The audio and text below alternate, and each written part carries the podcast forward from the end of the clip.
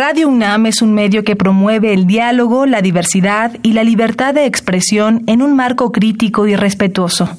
Los comentarios expresados a lo largo de su programación reflejan la opinión de quien los emite, mas no de la radiodifusora. ¿Qué podemos hacer hoy por el planeta? Procura utilizar cortinas o persianas abatibles que permitan el paso de la luz en tu casa u oficina, para no encender focos o lámparas en el día. Así ahorrarás hasta un 10% en el consumo de energía en tu hogar. Habitare. Hola ecofilos, ¿cómo están? Bienvenidos a Habitare, Agenda Ambiental Inaplazable. Yo soy Mariana Vega, me da mucho gusto saludarles y me encuentro como cada semana acompañando a la doctora Clementina Equiwa. Hola Mariana, pues qué gusto otra vez encontrarnos en nuestro Habitare. Así es, porque esta agenda ambiental, como siempre decimos, es inaplazable. Vaya que sí. El tema del día de hoy, vamos a platicar acerca de microplásticos en el mar. Para ello, ¿quién nos acompaña, Clemente? Pues tenemos el gusto de tener a Vivian Solís Weiss. Ella es bióloga de la Facultad de Ciencias y hizo un doctorado en la Universidad de Marsella en Francia y luego se fue a Israel a hacer otro en el Instituto Weizmann de Ciencia. Y hoy es investigadora del Instituto de Ciencias del Mar y Limnología de la UNAM. Bienvenida, doctora. Muchísimas gracias por esta invitación. Gracias a usted por aceptar y bueno, sin más preámbulo, comencemos. En este Habitare platicaremos sobre los microplásticos en el mar. Quédense con nosotros, esto es Habitare, Agenda Ambiental Inaplazable. Empezamos. El Instituto de Ecología de la UNAM y Radio UNAM presentan. Toma segundos destruir lo que ha crecido en años.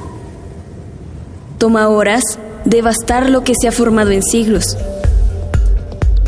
Tomar acciones para rescatar nuestro ambiente solo requiere un cambio de conciencia. Habitare. Agenda ambiental inaplazable. Ciencia, acciones y reacciones para rescatar nuestro planeta. Nuestra, casa. Muy bien, ecofilos, ya les presentamos a nuestra invitada del día de hoy, la doctora Vivian Solís Weiss. Platicaremos con ella, Clemen, acerca de microplásticos en el mar. Y créeme que hay un bastante espectro eh, vago en nuestras mentes al escuchar microplásticos. Creemos que a lo mejor lo hemos visto, pero en la, el nombre está la definición. Son muy pequeñitos. Exactamente.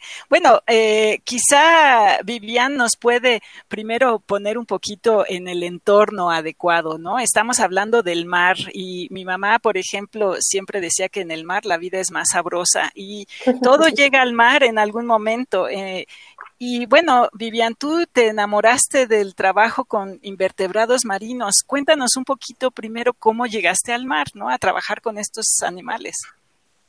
Bueno, yo eh, desde muy chiquita quería aparentemente estar en el mar porque me encantaban las vacaciones al mar y me decían que cuando me regalaron una cámara teniendo ocho años, lo único que hacía yo era tomar fotos del mar.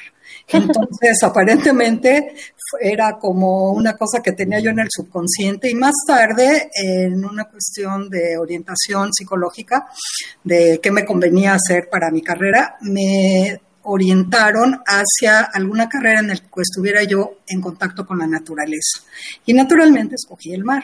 Entonces eh, estuve apuntándole siempre hacia eh, estudios de tipo marino y tuve la suerte que al terminar mi doctorado, bueno, haciendo el, doctor, el doctorado primero en Francia y luego en Israel, siempre fueron temas de tipo marino. Entonces yo ya iba con esa idea y tuve la suerte de que me eh, contrataran a mi regreso en el entonces incipiente Centro de Ciencias del Mar y Limnología, que más tarde se convertiría en instituto.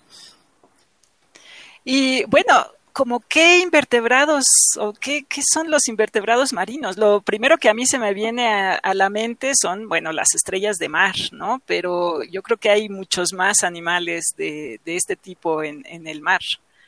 Sí, son literalmente millones de especies y de muchos grupos de organismos, tanto conocidos como desconocidos. O sea, hay unos muy conocidos como los crustáceos, las langostas, los eh, camarones, los cangrejos, que todo el mundo los ha visto alguna vez, aunque sea en fotografía. También los equinodermos, mencionabas tú las estrellas de mar, los erizos. Em, también tenemos a a los moluscos, ¿no? Las conchas, un molusco tiene una concha normalmente, exceptuando a los pulpos, y yo me dedico a los invertebrados que viven en estrecho contacto con el fondo, se llaman invertebrados bénticos.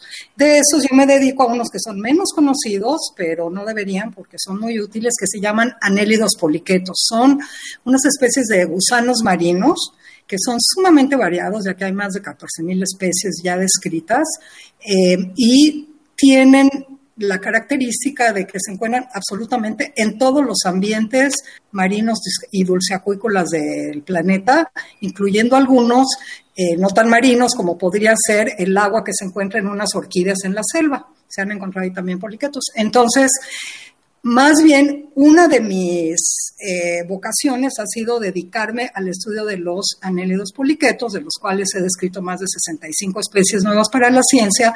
También me dedico a su ecología. Y por otro lado, ellos me han servido muchísimo como indicadores de contaminación marina, que es un tema que me apasiona por sus aspectos prácticos, porque siempre he tenido en mente que si nos han dado becas para estudiar y si nos han dado la oportunidad de formarnos, es para que regresemos a nuestro país parte de lo que nos ha dado. Entonces yo me, me gusta dedicarme a cuestiones que tienen una aplicación práctica, no nada más descripción de especies, sino ver a las comunidades cómo indican los estados diferentes de contaminación a los que se ven sometidas, cómo arreglar eso, cómo hacer gestión costera. Y finalmente, ahorita eh, me estoy adentrando en el tema de los microplásticos un poquito con la misma idea que desde luego es un trabajo impresionante y no suena nada sencillo. Aquí en Habitare siempre hemos considerado y tenemos la firme convicción de que todos los seres vivos son importantes, pero doctora, cuéntanos un poquito más acerca de esta importancia que nos dices que tienen los invertebrados marinos y que no conocemos al 100%. Bueno, eh, estos invertebrados marinos forman comunidades igual que en la Tierra, ¿no? Formamos comunidades con los demás seres vivos que están en contacto con nosotros. En, bajo el mar es igual, es decir, no existe prácticamente, a menos que estemos en medios muy contaminados, donde se va empobreciendo la diversidad marina, en general son comunidades que tienen a muchos diferentes tipos de organismos que la componen, ¿no? Entonces están, como ya dije, están los crustáceos, los moluscos, los equinodermos y los anélidos poliquetos como grupos principales que definen a una comunidad. De esas tenemos muchas. Están las asociadas a los corales, a los manglares, a los pastos marinos, a algas, eh, a las ventilas hidrotermales, donde también he tenido oportunidad de adentrarme, ¿no? En, en los submarinos y así por el estilo. Entonces, tienen una importancia fundamental cómo están estructuradas esas comunidades, porque están las especies comunes y que podemos ver o no, pero son las especies más comunes que hay en la comunidad, y las especies raras, que son las que le dan la oportunidad de rehacerse ante un evento catastrófico.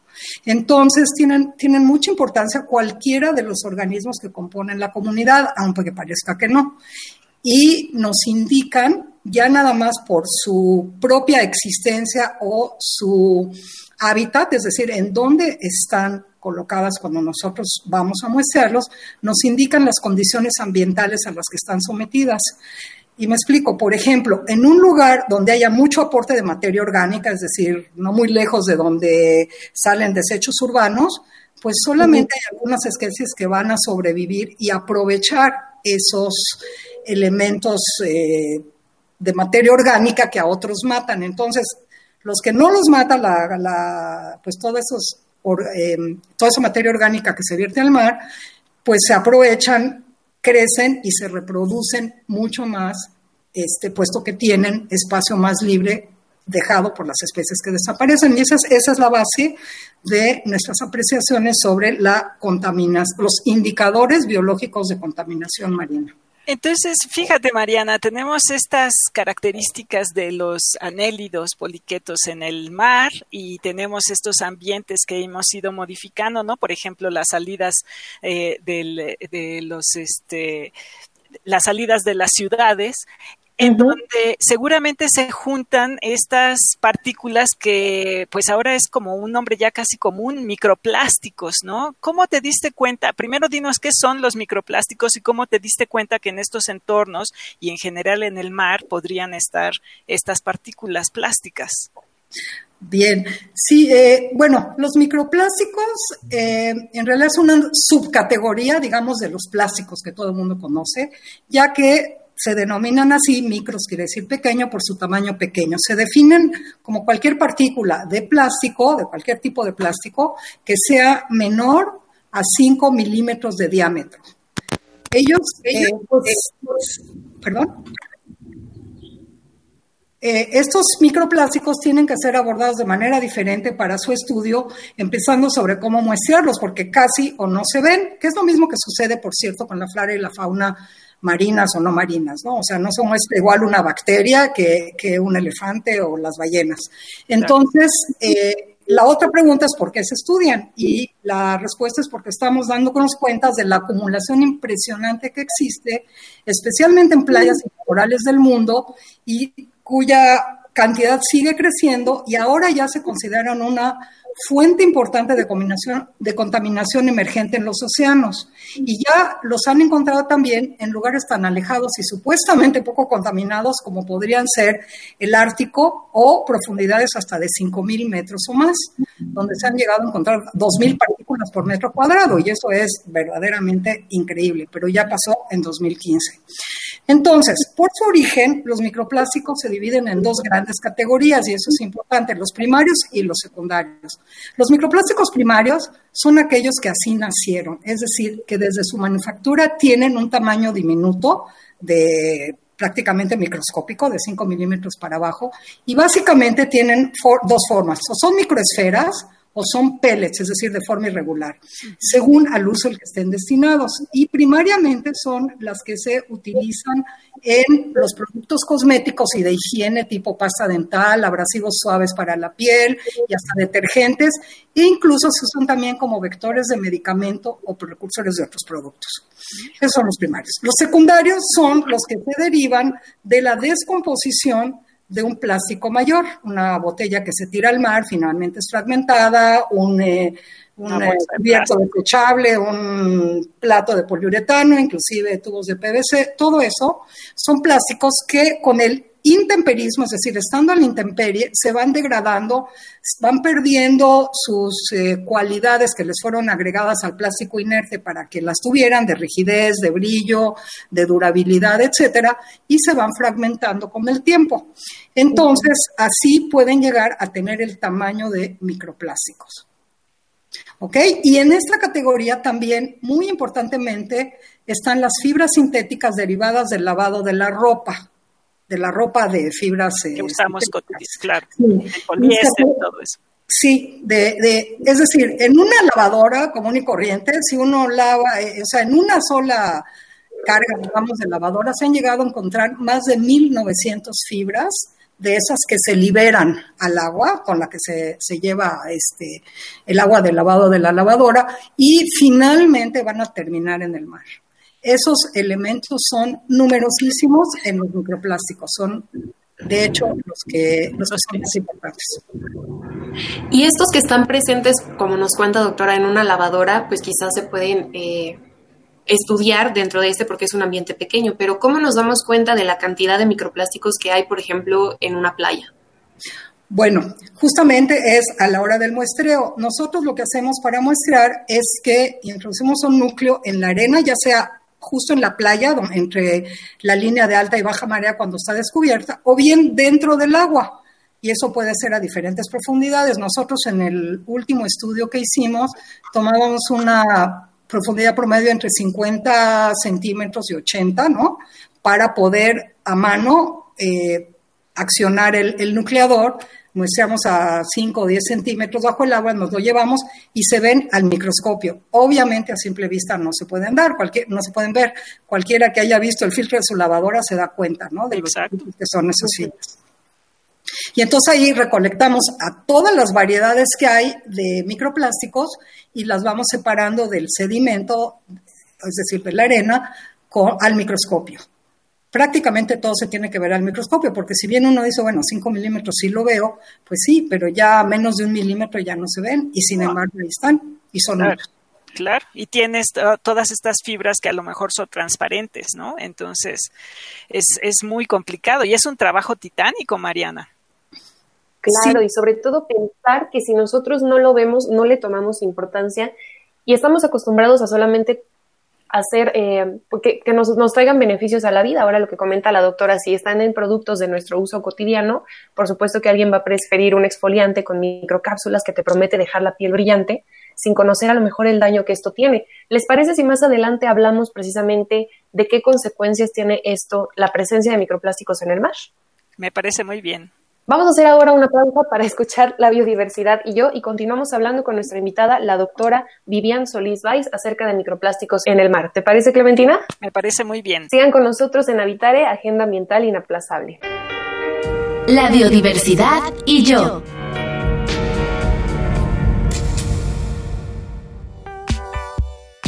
Desde el tamaño de un grano de arroz hasta ser microscópicos y casi imperceptibles, los microplásticos se han incorporado en la cadena alimenticia marina, lo cual no solo representa una amenaza para la salud animal, sino también para la de nosotros, los humanos. Esta contaminación ya se ha documentado bien en entornos naturales. Existe en las aguas de mar abierto y también se puede identificar en los sedimentos dentro de lagos y ríos, o incluso en el aire. Se ha prestado menos atención a los polímeros sintéticos que pueden llegar a los consumibles humanos. Un estudio publicado en 2018, realizado por investigadoras de la Universidad de Minnesota, reportó que encontraron partículas y microfibras en la sal marina, en la cerveza, en el agua embotellada y hasta en el agua de grifo, por lo que es relativamente fácil concluir que estamos ingiriendo microplásticos.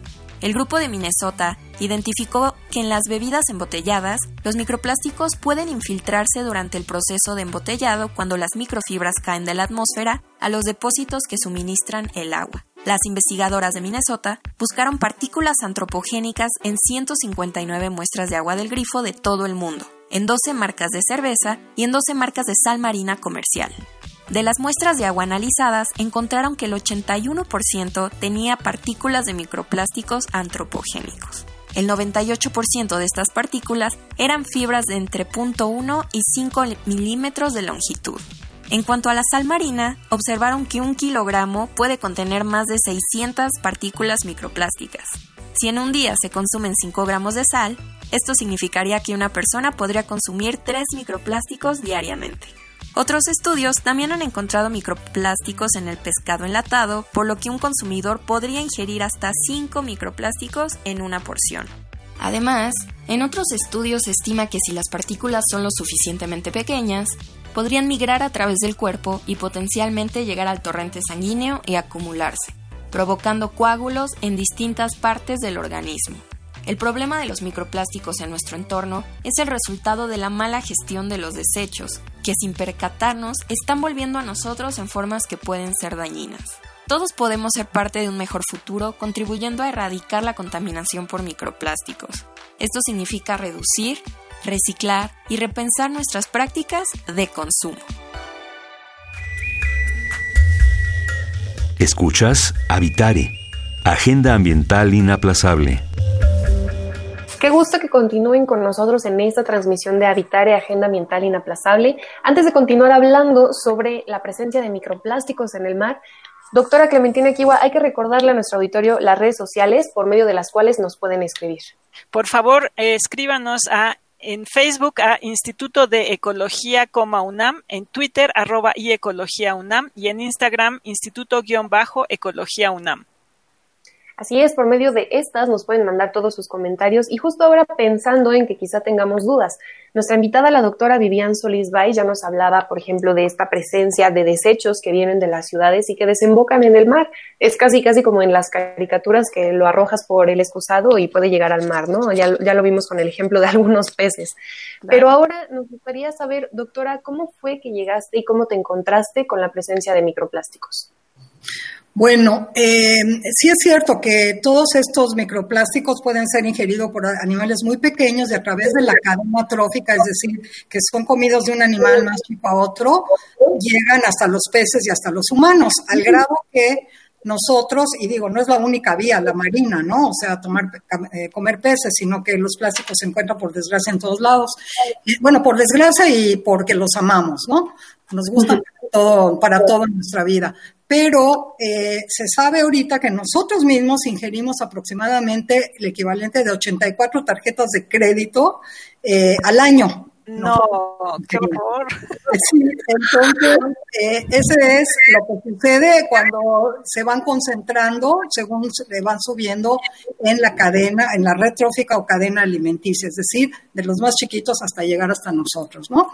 Ahora, em, ¿cómo es que yo entré a esto? Pues fue la verdad de casualidad, como tantas veces sucede en esta aventura maravillosa que es la ciencia para quienes somos científicas y científicos, eh, y me metí yo realmente al revés de lo que sería normal, es decir, que hubiera sido lo normal que yo viera primero la basura en las playas, luego dijera, bueno, a ver, ¿y qué les pasa? Van haciéndose más chiquitos, ¿y qué les pasará a los invertebrados? Y ha sido todo lo contrario, es decir, yo en, en 2000 en 2005 conocí a un investigador en un congreso que había en Viena que presentó un, un proyecto, él era alemán, es alemán, y en el que eh, él tenía todo el apoyo del gobierno alemán, era una cosa financiada por Alemania con bastante dinero, en el que él juntaba a un estudiante de maestría alemán con uno de algún otro país y hacía un experimento el mismito en todos los lugares del planeta donde se pudieran. Entonces tenía desde Finlandia hasta Brasil, Japón, em, Melanesia y así diferentes, pero no tenía ninguno en el Caribe. Entonces yo me le acerqué y le dije que a mí me interesaba mucho y a él claro que le interesó también mucho pues que participáramos. Y me gustaba mucho el proyecto porque implicaba que hubiera un estudiante mexicano que se fuera a Alemania dos veces, uno al comienzo del experimento y otro al final por un mes y un mes y medio y un alemán que al que conocía él allá luego se regresaba con todo y él o la alemana a México y se hacía el experimento aquí en nuestros laboratorios durante pues, todo el resto del año y luego se iban por ahí de noviembre a terminar allá el tratamiento de datos. Con lo cual se hacía una tesis de muy buen nivel en maestría. Me gustó muchísimo el programa, sobre todo por la oportunidad que le daban a nuestros jóvenes de irse para allá, de conocer Europa, de convivir con investigadores de todos lados. Bueno, y, sobre todo estudiantes también de todos lados. Y entré, y, pero hasta 2013, que estaba yo ya aquí, pude hacerlo porque eran experimentos y yo tenía que tener un lugar adecuado para eso. Justamente en el año 2013, cuando por fin pude entrar a esto, eh, ellos estaban viendo la cuestión de los microplásticos y querían ver los efectos en invertebrados marinos, cosa que en 2013 era aún menos conocida que ahora. Entonces, fue lo que hicimos. Y ese primer año escogimos, bueno, nos dieron para el experimento unas esferas ¿no? de microplásticos para darle comer a un organismo. Entonces, ya regresamos a, bueno, cuando ya regresó la mexicana que se había ido con el alemán que también vino, eh, pues hicimos experimentos piloto a ver qué invertebrado convenía más y por el tamaño de las partículas de microplásticos, yo en ese tiempo no sabía nada de microplásticos, pero me gustaba la idea, y se las dábamos de comer, pues, a que lo ingirieran, íbamos midiendo, en fin, todo un experimento hecho estilo alemán, es decir, muy riguroso, ¿no? Entonces, obviamente se utilizaron concentraciones mucho más grandes de las que hay en el mar y se empezó a ver qué pasaba si se los comían. Para ello, eh, finalmente escogimos una estrella de mar, una estrella llamada estrella serpiente, cuyo nombre científico es Ophiocoma equinata, y estuvimos viéndolas en cerca de 100 acuarios, eh, qué les pasaba, ¿no? A todas estas eh, eh, estrellas de mar que se les daba de comer las, las esférulas y todo eso duró un año, se hicieron las tesis y se vio, bueno, para que también sepan el, el, ¿cómo se llama? el resultado, que básicamente no les hacía gran cosa, o sea, pasan por el tracto digestivo, cuando mucho puede haber pseudosaciedad y salen por el otro lado, ¿no? Y luego el año siguiente lo volvimos a hacer, esta vez con microplásticos mucho más pequeños y, en forma irregular, que son pellets. Y esta vez hicimos un molusco filtrador y un poliqueto. Y, ahí, bueno, era el doble de acuarios, teníamos cerca de 200 y fue, bueno, toda una, toda una aventura y toda una experiencia con otra estudiante y otra eh, chica alemana. Y se llevaron a cabo exitosamente con esos dos. El molusco filtraba el agua, o sea, ahí sí eh, fue en agua que, el molusco lo filtraba, y el poliqueto, que por cierto no se dejó muy bien, no es un organismo que uno pueda estar manipulando porque al ratito ya no se quiere meter a su tubo, o sea, fue muy difícil con él, pero con el molusco sí tuvimos muy, muy buenos resultados. Eh, y también se vio que que no, no le hacía gran cosa lo de el tragarse los microplásticos, igual que a nosotros las 85 tarjetas de crédito, pero eh, quizás se deban hacer estudios a más largo plazo para ver si eso afecta pues su reproducción o, o simplemente su metabolismo, pero a más largo plazo. Es fascinante pensar acerca de la investigación científica y cómo se lleva a cabo, pero también es inevitable sentirnos horrorizados, Clemen, porque yo creo que nadie que haya escuchado el dato de la doctora Vivian Solís acerca del equivalente en tarjetas de crédito que consumimos, no se siente horrorizado o quiera hacer algo al respecto sobre estos microplásticos, ¿no? Bueno, exactamente. Y yo lo que estaba pensando en este eh, gran relato que nos está contando Vivian es que, bueno, si tú eres un molusco, un molusco es un caracol, por ejemplo, el famoso caracol rosa que es tan popular en, en las costas de Quintana Roo, que se consume mucho, si llega al, al tracto digestivo o llega al interior del organismo y luego tú te echas tu coctelito con caracol, bueno, quiero que piensen que se están comiendo, o sea, y, pues eso lo podemos dejar como una incógnita para que, para que piensen en lo que comen, ¿no? Porque de inmediato les va a saber rico y no vamos a percibir quizá la presencia del microplástico, pero después vienen las consecuencias. Exactamente. Desde luego que es fascinante escuchar cómo se llevan a cabo estas investigaciones porque no las conocemos todos los días y no todos los días tenemos oportunidad de hablar de esto, pero nos quedan un montón de cosas pendientes, Clemente. Sí, claro. Entonces, bueno, Vivian, por favor, acompáñanos la próxima emisión y síguenos contando de esta fascinante historia. Con mucho gusto. Muchas gracias por invitarme. Muchas gracias a usted, doctora. Y pues bueno, con eso en mente los esperamos la próxima transmisión de Habitare para continuar hablando acerca de los microplásticos y mientras, nosotros queremos agradecer al Instituto de Ecología de la UNAM y a Radio UNAM. En la asistencia a Carmen Sumaya, la información de Aranza Torres e Italia Tamés. La voz de las cápsulas es de Lisbeth Mancilla, con la operación técnica y producción de Paco Ángeles, y en las voces los acompañamos Clementina Kiwa y Mariana Vega. Los esperamos, ya comprometidos, al próximo Habitare Agenda Ambiental Inaplazable. ¿Qué podemos hacer hoy por el planeta? Pide y da facturas o recibos electrónicos de todas las operaciones financieras que realices. Además de ahorrarte tiempo, ayudarás a no desperdiciar papel ni tintas que, si no se desechan de manera adecuada, pueden contaminar la tierra y el agua subterránea. Visita ecología.unam.mx para obtener más información sobre el tema de hoy. Y si quieres escuchar todas nuestras emisiones, entra a radiopodcast.unam.mx. Radio UNAM y el Instituto de Ecología de la UNAM presentaron Habitare, Agenda Ambiental Inaplazable